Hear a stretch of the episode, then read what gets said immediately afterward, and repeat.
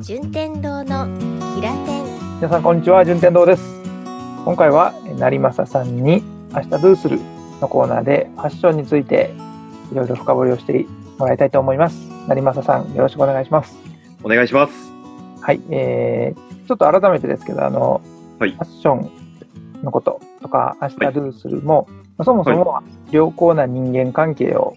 保とうじゃないかというところからこう始まりましてですね、うんなのでだいぶちょっとファッションののアプローチが続いてはいますけれども、まあ、あはいくまでそういうファッションなり自分の持ってるものなりっていうのを見直すようなことができればそれが良好な人間関係にもつながり、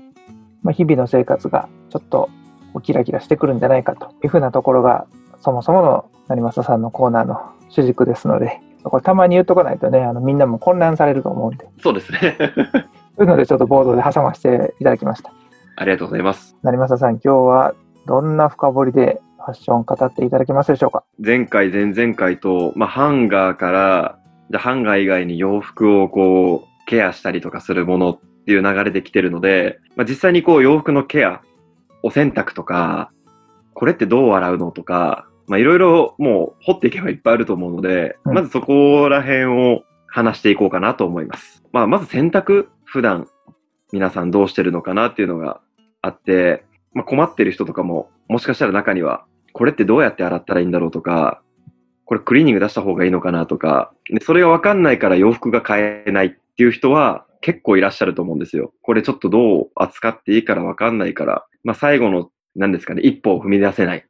方は多いと思うので、まずちょっとこう選択のところを簡単にお話ししたいなと思います。まあ、話しすぎると結構もう沼な内容なので、もうざっくり。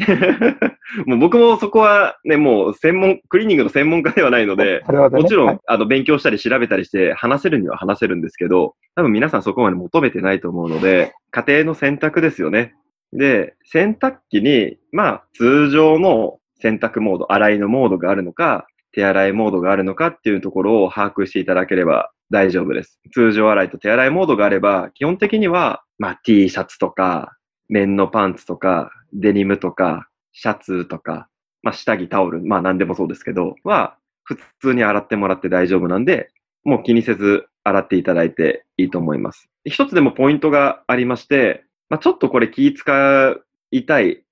洋服は、絶対裏返しにしてネットに入れていただく。でできればネットも1着につき1ネット入れていただくと結構長持ちします。いっぱいネットに入れちゃうと、そうです。結局あの洗濯機の中で、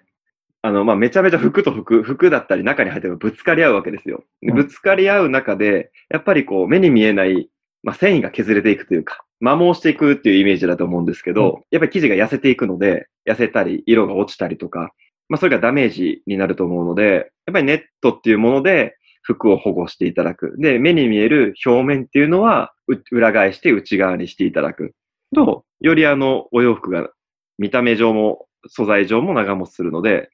おすすめです。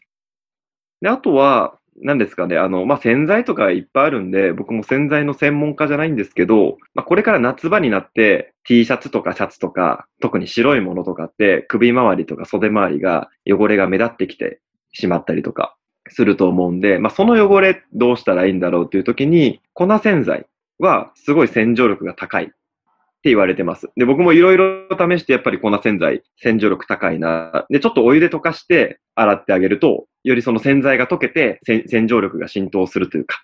洗、洗えますので、粉洗剤とか非常におすすめです。粉洗剤をお湯でペースト状にしたものを、特に汚れが気になるところに塗った状態で洗濯機に入れるとか、そんな感じ？えっ、と、その方法もあるんですけど、普通にあの、もう僕、個人でやってるのは、お湯、お湯を洗濯機の中に、もう鍋かなんかで入れて、まあ、そのお湯の温度で洗剤が溶けるんじゃないですか。で、お湯の温度結構高いとダメだとかはい、いろいろあるんで、ここではちょっとあんま何度とか言ったく言えないんですけど、まあ大体3、40度であれば一番いいです。で、僕き、僕は60度のお湯使ってます。結構厚めの。ハードにいってるんですね。ハハードに。でも熱いのはやっぱり生地に良くなかったりとか、うん縮みの原因になったりするので、ちょっとビギナーにはお勧めできないです。で、3、40度ぐらいのぬるま湯ぐらいで粉洗剤を溶いていただいて、まあ、そのぬる、ぬるま湯で洗っていただく。なんですかね、イメージ、油汚れとかお湯、お湯につけるちょっと浮くじゃないですか。そんなイメージだと思うんですよ。皮脂汚れ、油汚れっていうのも、お湯によってまず